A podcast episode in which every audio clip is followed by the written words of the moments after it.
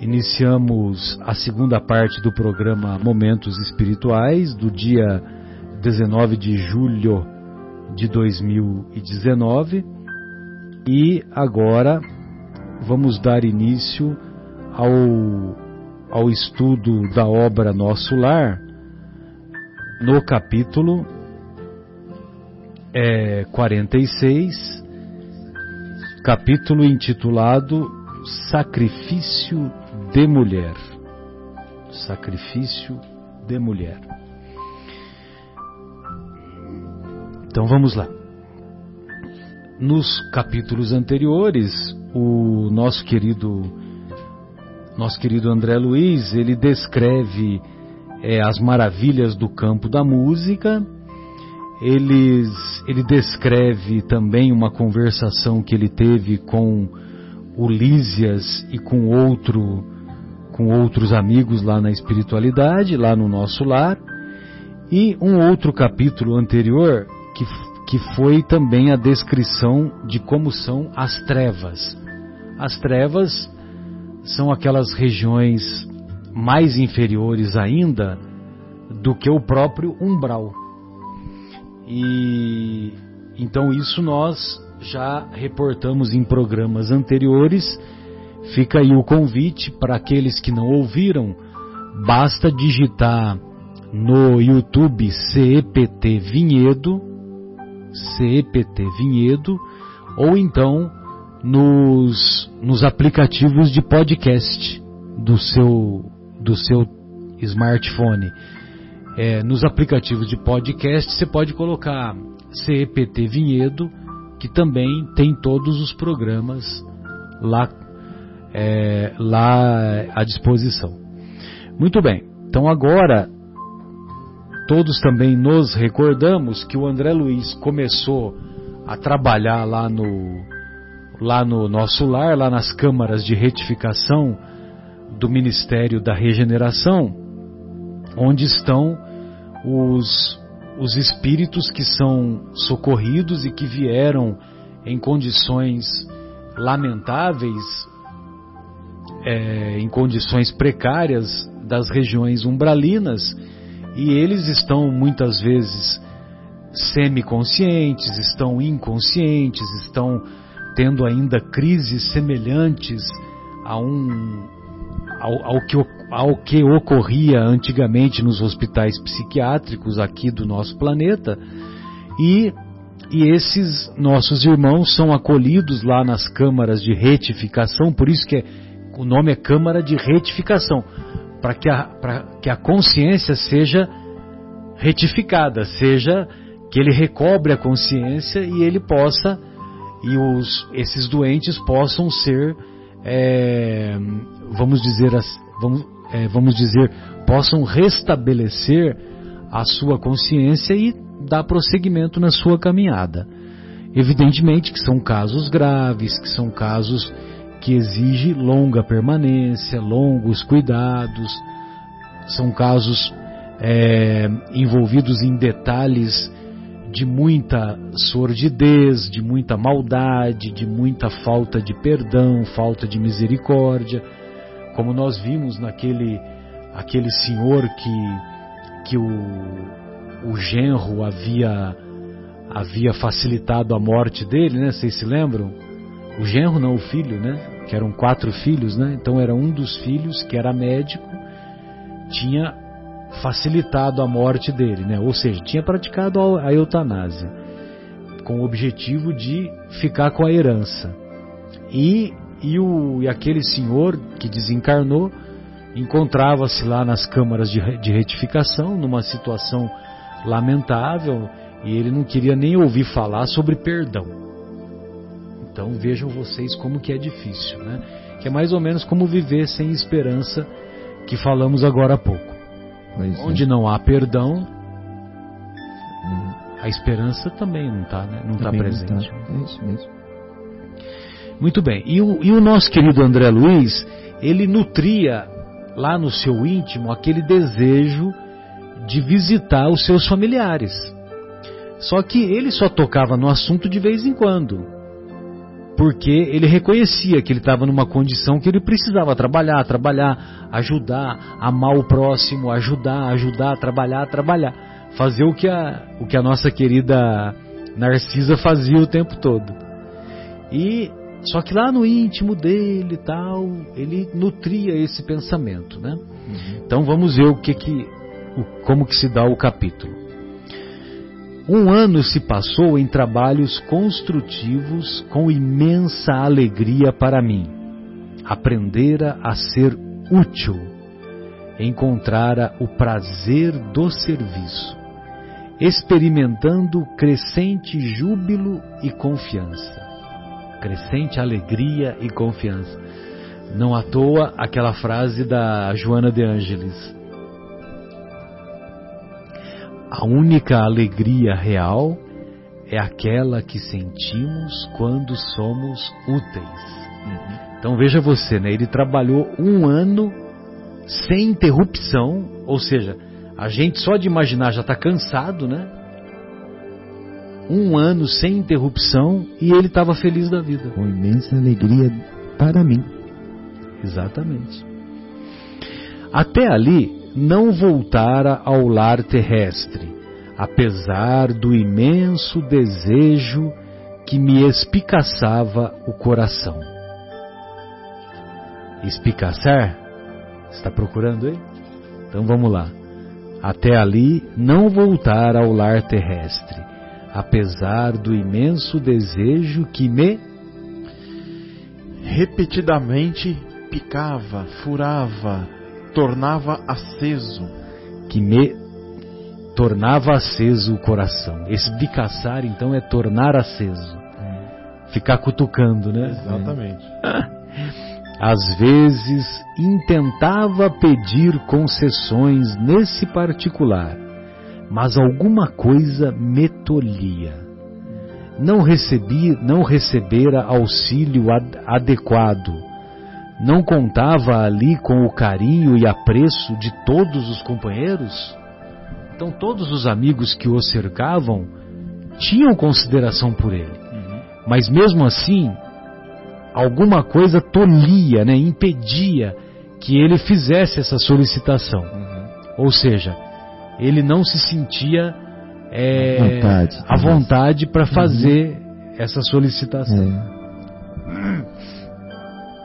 Reconhecia, portanto, que se houvesse proveito de há muito, teria sido encaminhado ao velho ambiente doméstico. Cumpria, pois, aguardar a palavra de ordem. Além disso, não obstante, não obstante é apesar, né? Uhum, é. Além disso, apesar de desdobrar as atividades na regeneração, o ministro Clarencio continuava a responsabilizar-se pela minha permanência na colônia. Nós nos recordamos que o ministro Clarencio ele era ministro do Ministério do Auxílio que é um ministério de múltiplas atividades, uhum. mas não são atividades comparáveis às atividades do Ministério da Regeneração. Sim. O Ministério da Regeneração é que é o barra pesada, é. né, onde estão os doentes mais graves. Muito bem, os espíritos que retornam em situação mais grave. Eu fico falando doentes porque eu estou acostumado, né? é. então é mau, mau, mau uso, né? mau hábito. Então, o, é, apesar disso, apesar do ministro Clarencio ser do Ministério do Auxílio, ele é que continuava como responsável, como uma espécie de anjo da guarda uhum. do próprio André Luiz, uhum. né? Então é isso que ele quer dizer. mentor de.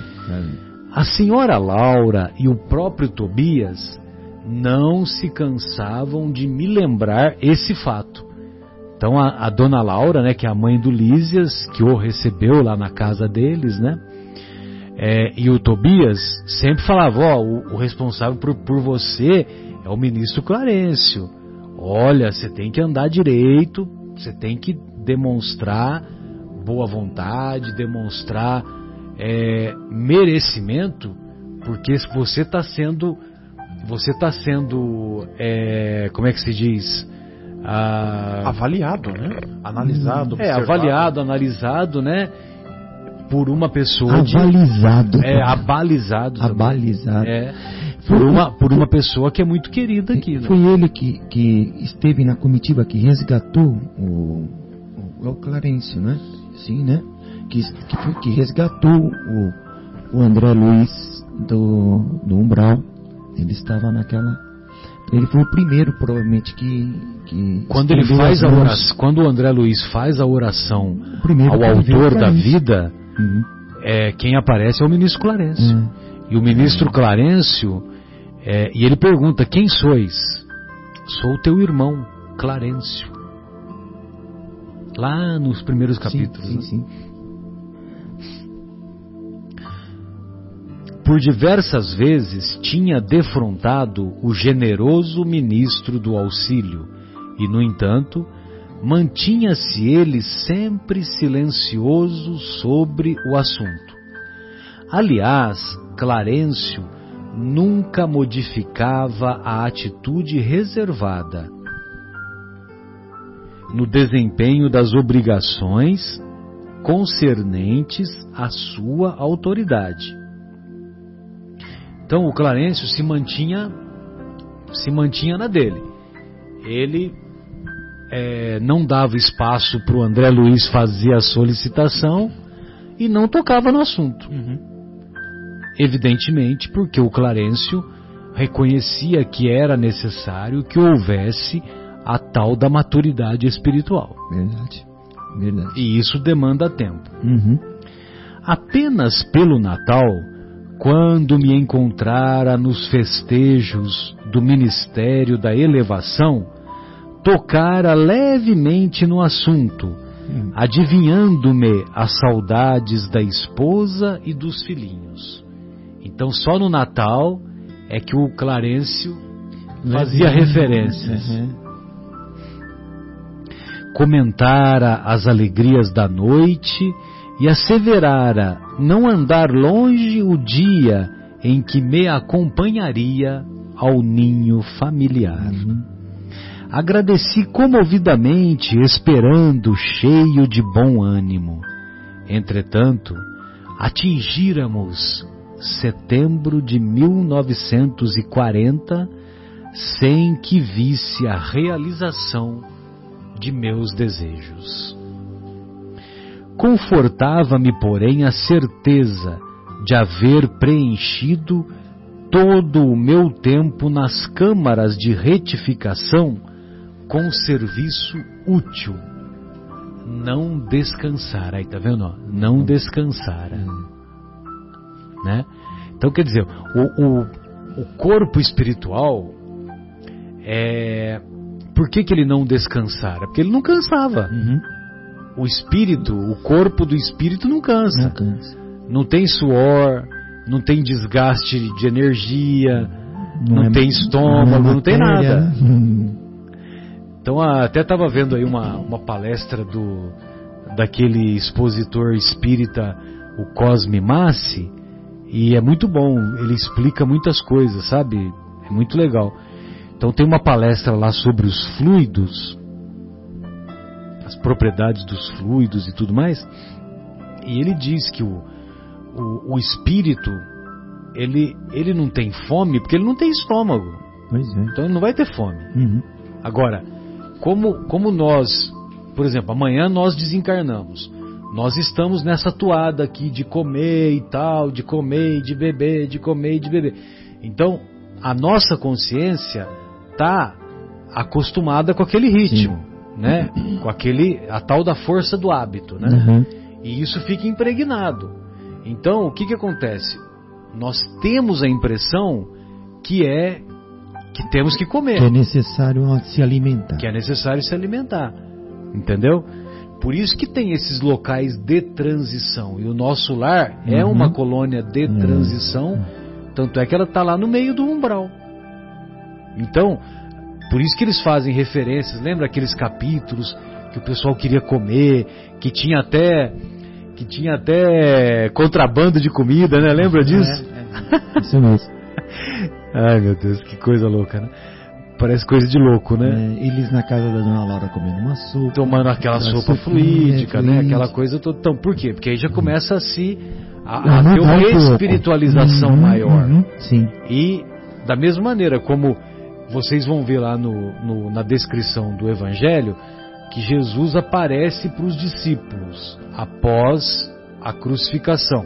Uhum, Jesus aparece ressurrecto. sim. E ele aparece em Em espírito. espírito. E Jesus é, fez a refeição com os apóstolos, né?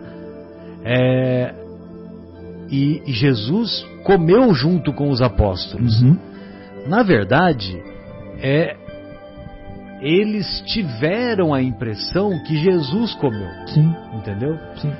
Por quê? Porque o espírito não precisa de Não, comida, né? não. É outro, é outro nível de ambiente. Agora, o perispírito é uma matéria sutil. Sim, é Então, matéria. o perispírito é matéria. É Uhum. uma matéria sutil, Bem mas sutil. é matéria. É, é. Agora, conforme esse perispírito vai se espiritualizando, conforme o espírito vai abandonando as coisas materiais, então o perispírito dele vai ficando cada vez mais desprovido dessa matéria. Sim, Até que chega um ponto que não tem mais necessidade disso. não tem mais necessidade. Então, imagina né, que Jesus vai, vai comer uma feijoada com, É. com os discípulos É. ressurrecto, né?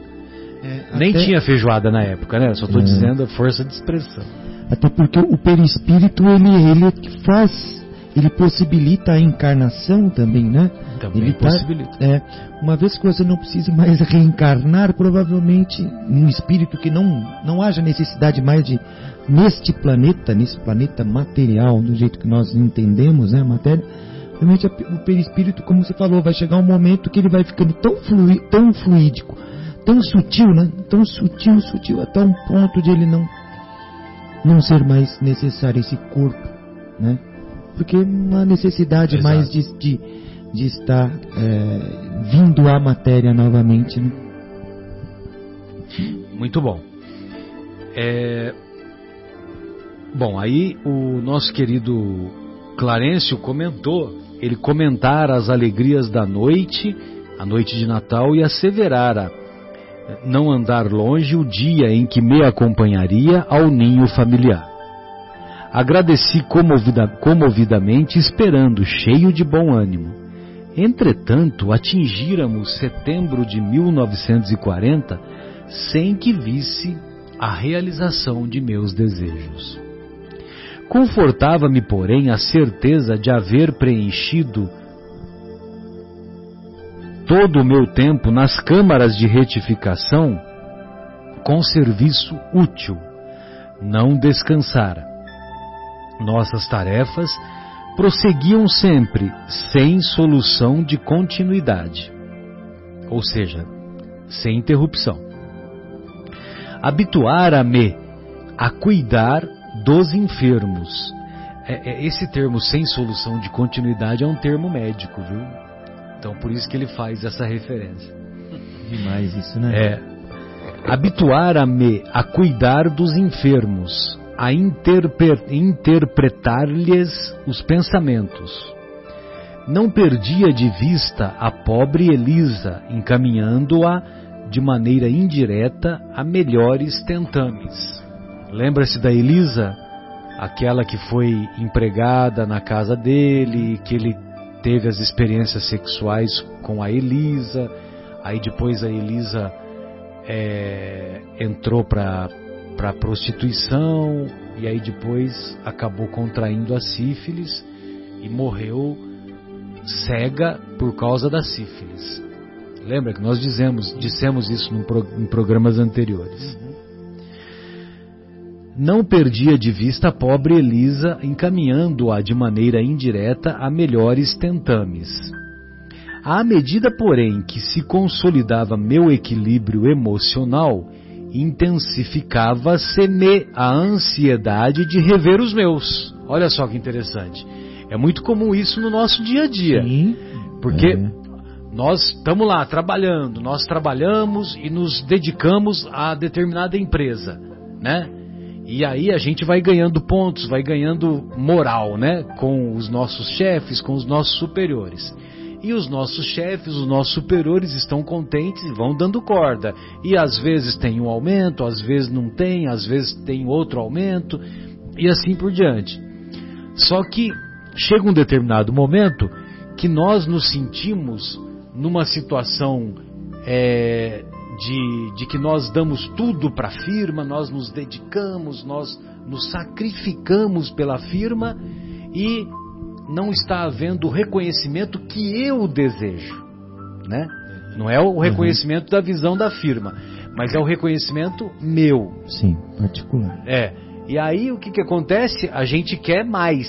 É. A gente quer que sejamos transferidos para vou dar o um exemplo aqui do, do, nosso querido Leandro. Ao invés de Carolina do Sul, eu quero ir morar em Manhattan, em Nova York. De frente com todas as despesas, com todas as despesas pagas, de, né? De frente pro Central Park. Não é isso? De frente pro Central Park. Não é isso? Gozado, né? Tem um, um amigo que me falou essa semana, eu fiquei assim impressionado, né?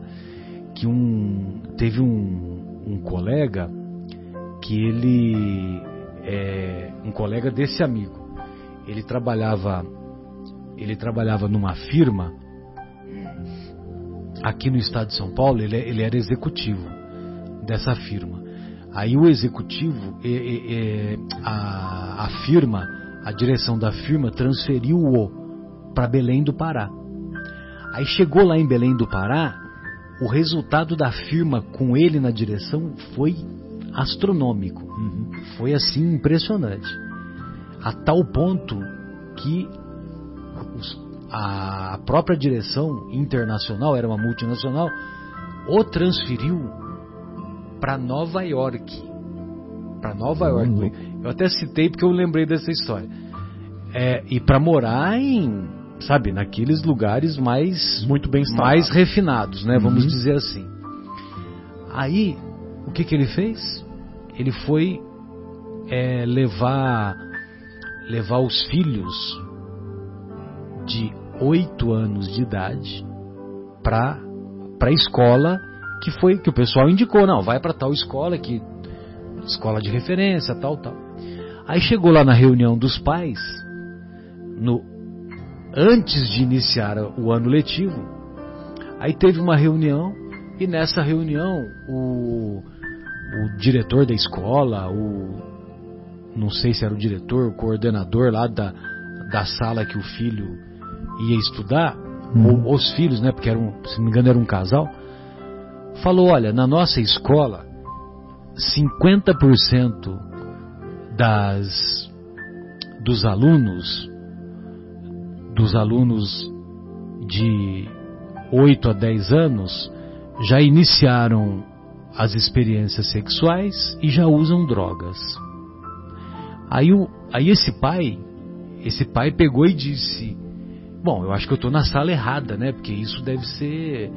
Isso que eles estão falando deve ser dos. Adolescentes. Adolescentes, pré-adolescentes, 13, 14, ah, 15 escuta. anos, né? e aí ele pegou e fez esse comentário.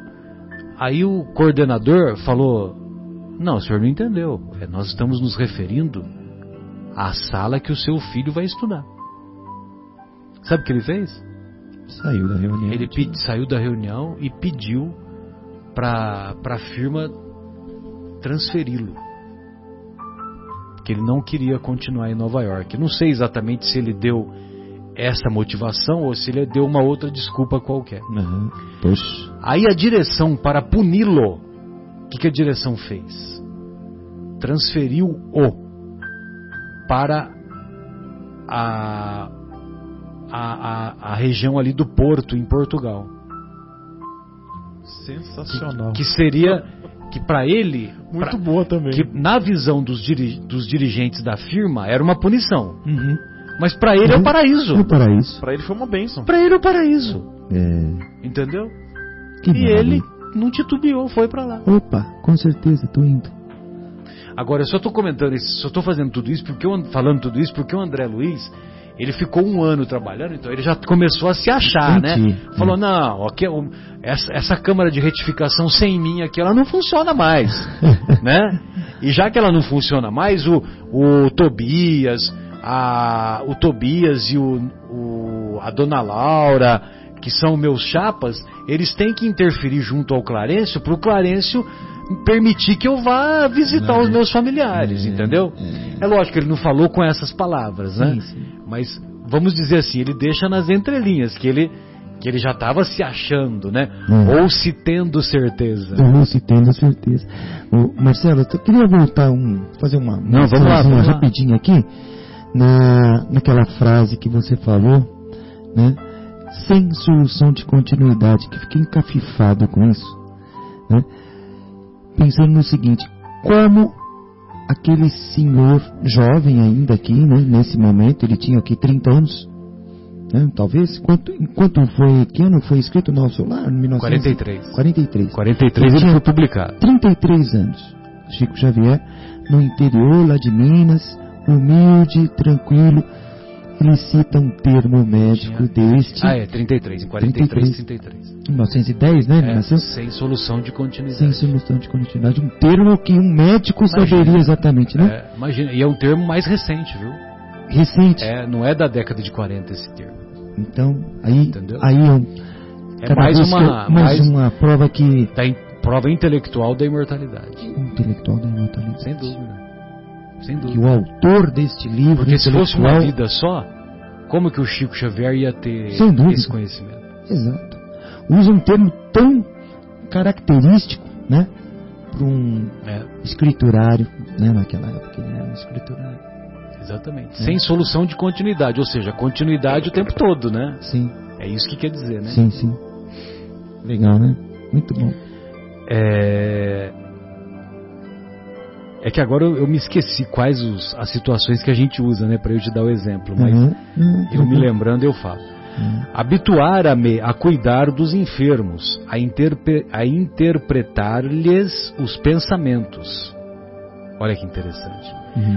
Ele se dedicou tanto, né, que só pelo olhar ele já sabia, né, o que que e também tem a- aí entra um pouquinho da visão médica, embora Uhum. embora a medicina espiritual é uma coisa e medicina física é outra. Uhum. Mas lógico que como ele tem treinamento de, de medicina material, vamos dizer assim, ele tem mais afinidade, mais facilidade para começar a, a enxergar isso. A medida, porém, não.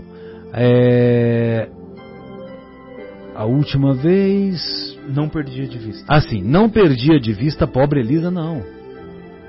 É, é isso mesmo. Encaminhando-a de maneira indireta a melhores tentames. À medida, porém, que se consolidava meu equilíbrio, equilíbrio emocional, aí eu fiz aquela pausa, né? Intensificava-se minha ansiedade de rever os meus.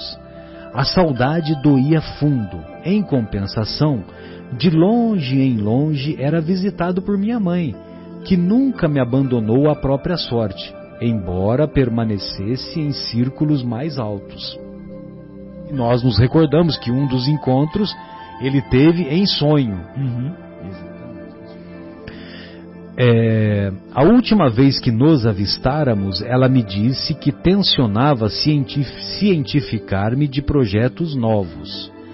Aquela atitude maternal de suave conformação nos sofrimentos morais que lhe feriam a alma sensível comovera-me profundamente.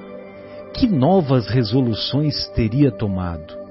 Intrigado, esperei-lhe a visita, ansioso de conhecer-lhe os planos. Com efeito, nos primeiros dias de setembro de 1940, minha mãe veio às câmaras e, depois das saudações carinhosas, comunicou-me o propósito de voltar à terra.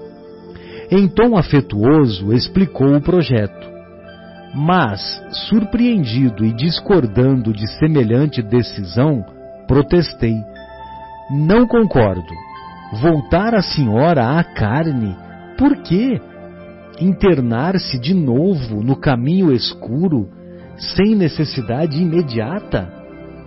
Então veja, veja a, como nós temos a visão material, né? Ainda, né? Aquela É. visão de, ah, eu não quero que a senhora sofra, mãe, pelo amor de Deus, deixa meu, meu pai que se vire Não lá. precisa de ser aí, É. né? Não precisa. Não precisa, você tá aqui tranquila, né? Tá lá em esferas mais altas, tá levando uma vida sossegada, vai arrumar confusão? Mostrando nobre expressão de serenidade, minha mãe ponderou. Não consideras a angustiosa condição de teu pai, meu filho? Há muitos anos trabalho para reerguê-lo e meus esforços têm sido improfícuos, improdutivos. Uhum.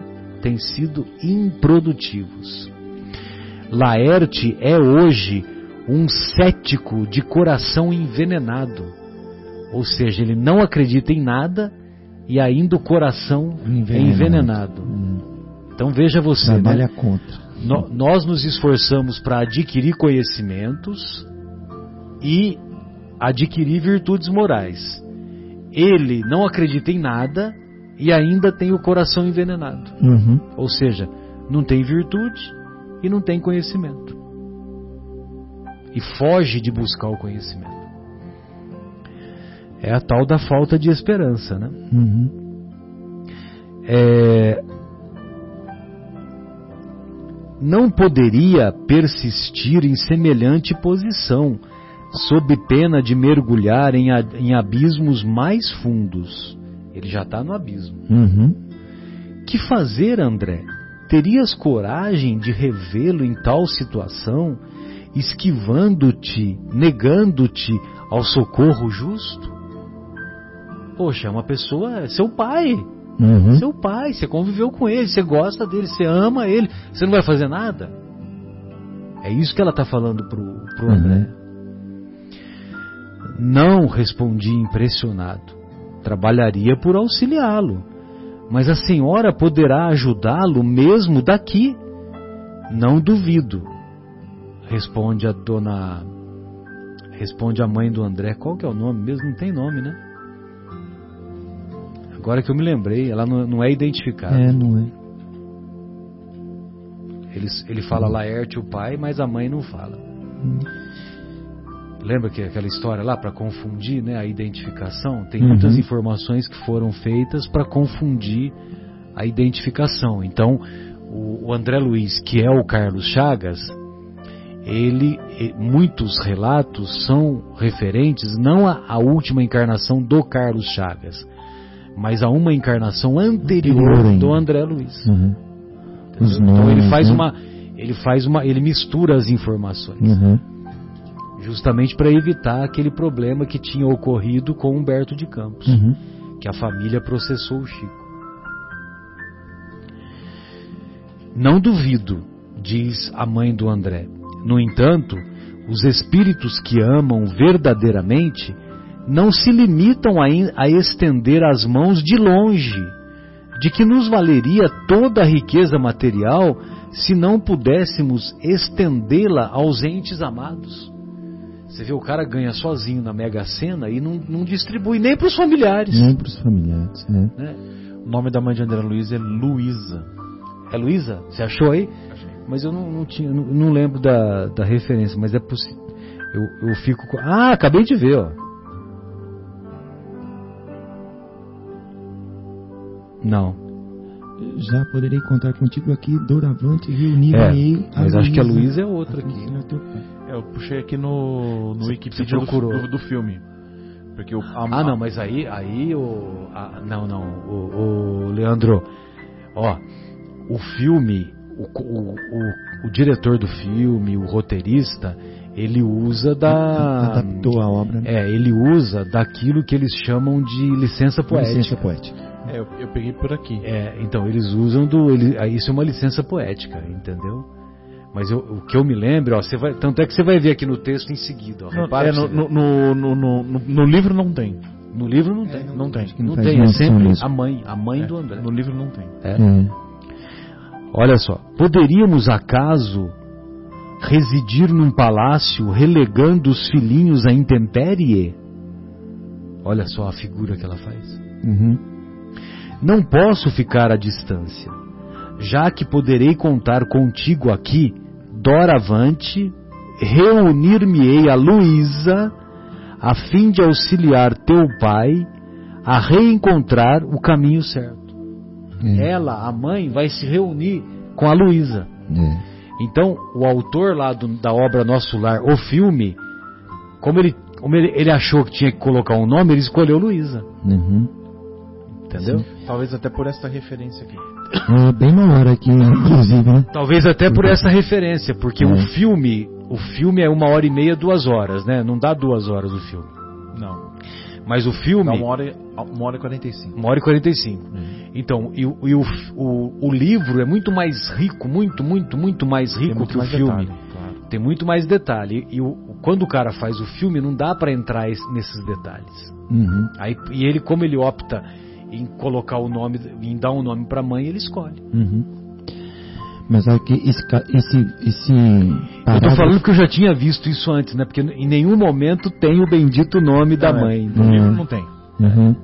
Esse parágrafo ele realmente é bem rico, não é, Marcelo? Ah, sem dúvida. fala assim, ó, quando no entanto, os espíritos que amam verdadeiramente, verdadeiramente não se limitam apenas a estender as mãos. Aí ela faz um comparativo. Mãos de longe. É, é é isso, as mãos de longe. É, Desculpa, perdão, tá, tá aqui, estender as mãos de longe. Ou seja, ela vai além. Não é só apenas uma vibração, ela quer ajudar de perto. Aí ela faz algumas comparações materiais visíveis, plausíveis para que ele possa entender. Né? Que ela fala assim, que valeria ter toda a riqueza material se você não pode estender aos entes amados? Aí já, já começa a fazer comparativos plausíveis, né, que para que, a pessoa possa entender, né? Poderíamos acaso residir num palácio, né? Ser rico, residir num palácio, relegando os, os filhos às intempéries fora do palácio, na rua, tomando chuva, tomando sol, né? né? Não posso ficar à distância, ela fala, não posso ficar à distância. Já que, já que poderei contar contigo aqui, né? Doravante, reunir-me-ei com Luísa, Taraná, ao fim de auxiliar teu pai. Muito legal. Mas é interessante esse, esse comparativo que ela faz material para que ele possa entender e começa esse parágrafo dizendo: os espíritos que se amam verdadeiramente não se limitam a estender as mãos de longe. Sem dúvida. Lindo, né? Não, bem lembrado. Pensei, pensei e redargui. Insistiria, no entanto, com a senhora. Não haverá meios de evitar essa contingência? Não, não seria possível. Estudei detidamente o assunto. Meus superiores hierárquicos foram acordes no conselho. Não posso trazer o inferior para o superior, mas posso fazer o contrário. Hum. Que me resta senão isso? Não devo hesitar um minuto. Tenho em ti o amparo do futuro. Não te percas, pois, meu filho, e auxilia tua mãe, quando puderes transitar entre as esferas que nos separam da crosta.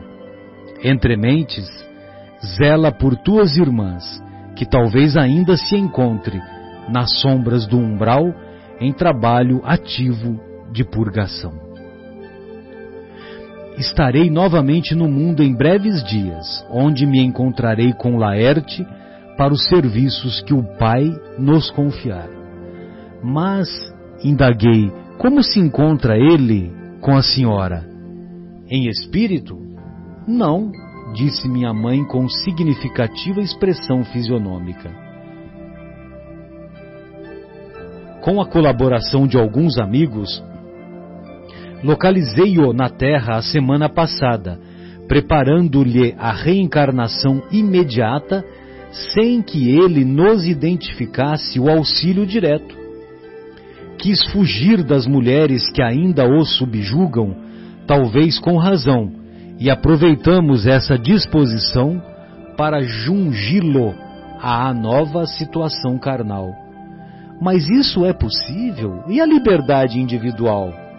Minha mãe sorriu algo triste e obtemperou. Você vê que é uma reencarnação compulsória, Uhum. obrigatória. É. Então não tem conversa. Chega uma hora que não tem conversa, Uhum. né? Os, Uhum. os benfeitores espirituais, eles dão as possibilidades, dão as oportunidades.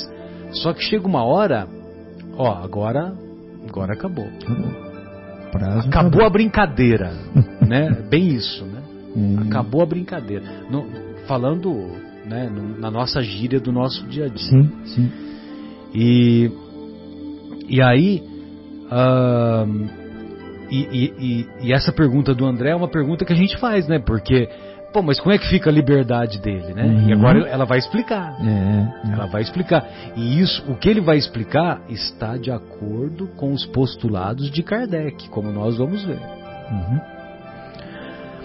Há reencarnações que funcionam como drásticos. Ainda que o doente não se sinta corajoso, existem amigos que o ajudam a sorver o remédio santo, embora muito amargo. Relativamente à liberdade irrestrita, a alma pode invocar esse direito somente quando compreenda o dever e o pratique. Uhum. Então você pode programar a sua reencarnação, você tem a liberdade de escolha, inclusive tem lá a reencarnação de Segismundo na obra Missionários da Luz, que detalha isso. Você pode fazer a programação, o gênero de provas, etc, etc, desde que você tenha um certo moral para isso. Sim. Agora, se você se encontra lá no abismo, se você se encontra nas trevas, não tem muita conversa, entendeu? Você não tem direito assim, ah, e o meu livre-arbítrio onde fica? Uhum. Ô, ô compadre, e o meu livre-arbítrio, né? É. Ele só pode invocar esse direito realmente, né? A liberdade irrestrita, quando compreenda o dever E o e o pratique. pratique. Não E o basta pratique. apenas compreender, tem que praticar. Tem- é, não basta compreender, tem que praticar. É. Quanto ao mais, é indispensável reconhecer que o devedor é escravo do compromisso assumido. Deus criou o livre-arbítrio, nós criamos a fatalidade. É preciso, portanto, quebrar as algemas que fundimos para nós mesmos.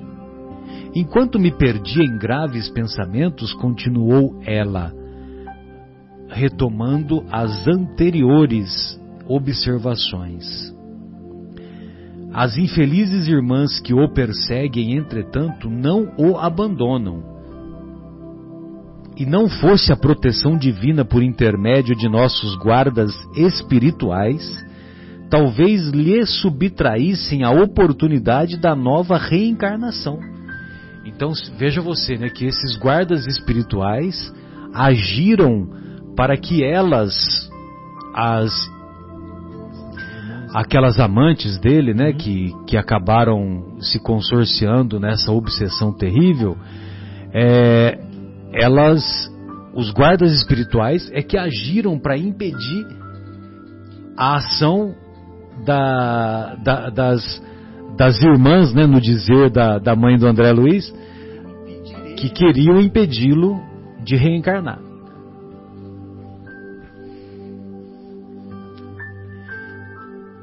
Deus meu, exclamei, será então possível? Estamos à mercê do mal até esse ponto? Simples joguetes em mãos dos inimigos? Essas interrogações, meu filho, esclareceu minha genitora muito calma, devem pairar em nossos corações e em nossos lábios antes de contrairmos qualquer débito e antes de transformarmos irmãos em adversários para o caminho. Não tomes empréstimos à maldade. Ou seja, não se consorcie, não se associe à maldade. Exatamente. Essa perseguição ela não é gratuita, né? Isso foi forjado por ele, foi criado pelo próprio. Exatamente, Né? porque ele se sintonizou com Sintonizou ela, ele, com ele se comprazia. Não tome empréstimos à situação. maldade. O que seriam irmãs, né? Passaram a ser adversários para o caminho. Exatamente. E coisa E essas mulheres, indaguei, que será feito dessas infelizes? Agora é a apoteose do capítulo. Minha mãe sorriu e respondeu: Serão minhas filhas daqui a alguns ah, anos. Céu, coisa. É preciso não esqueceres que irei ao mundo em auxílio de teu Pai. Ninguém ajuda de maneira eficiente, intensificando as forças contrárias, como não se pode apagar na terra um incêndio com petróleo. Uhum. Então não adianta querer apagar o fogo com gasolina. Uhum. É indispensável amar, André. Os que descreem perdem o rumo verdadeiro, peregrinando pelo deserto. Os que erram se desviam na, da estrada real, mergulhando no pântano. Teu pai é hoje um cético, e essas pobres irmãs suportam pesados fardos na lama da ignorância e da ilusão. Em futuro não distante colocarei todos eles em meu regaço materno, realizando minha nova experiência. E, olhos brilhantes e úmidos, como se estivesse a contemplar horizontes do porvir, rematou. E mais tarde, quem sabe, talvez regresse a nosso lar, cercada de outros afetos sacrossantos, para uma grande festividade de alegria, amor e união. Identificando-lhe o espírito de renúncia, ajoelhei-me e beijei-lhe as mãos. Que linda. Desde aquela hora, minha mãe não era apenas minha mãe. Era muito mais que isso. Era a mensageira do amparo, que sabia converter verdugos em filhos do seu coração, para que eles retomassem o caminho dos filhos de Deus. Sensacional. Não é à toa que estava em esferas superiores. É, amor, abnegação, como é que é o BIP? Benevolência, indulgência. Não, é o BIP. Ensinos de Jesus, né? Ela está, né? Ela está colocando em prática. Que grandeza, né? Que grandeza. Que grandeza. E agora nós entendemos porque também ela estava é, é, em esferas mais elevadas. Esferas, é. Exatamente. Alguém abriria a mão do conforto do das esferas elevadas. Da, das esferas elevadas. Exato. Né?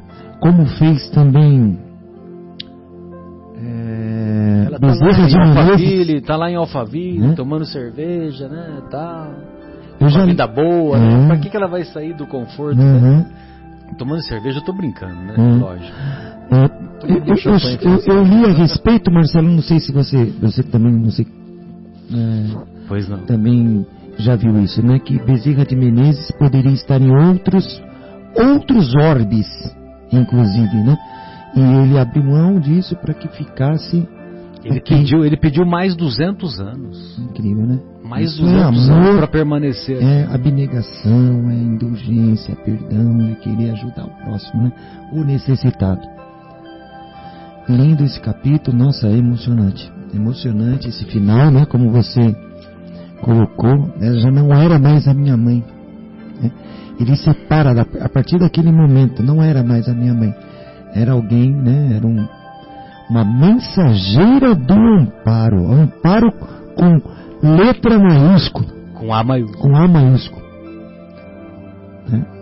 Mensageira do amparo. Que sabia converter verdugos em filhos do seu coração. Sensacional. Não, e quando ela fala aqui no, no início, né, um pouquinho antes, é que agora nós estamos terminando o programa Uhum. e e também, para falar a verdade, eu não tenho nem ideia né, do, da grandeza, da profundidade desse pensamento. Uhum. Né? É, é preciso reconhecer que o devedor é escravo do compromisso assumido. Uhum. Isso é fácil de entender. Uhum. Deus criou o livre-arbítrio. Nós criamos a A fatalidade. fatalidade. É. Ou seja, nós desobedecemos. Uhum. Por isso que nós ficamos sujeitos à fatalidade. Sim. É preciso quebrar, portanto, as algemas que fundimos para nós mesmos. Que coisa.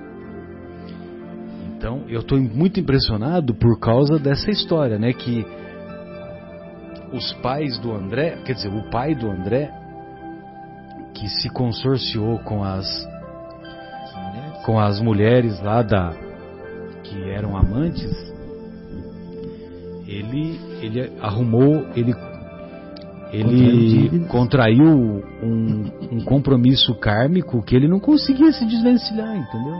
Ele não conseguia, ele estava lá preso. E, e, e, e essa prisão alimentava as duas, as duas obsessoras também. Uhum. E eles e era aquele trio lá que, que não saía daquilo. não saía daquilo. Tá tudo lá no abismo, vamos continuar no abismo e não vamos sair do abismo. É. Entendeu?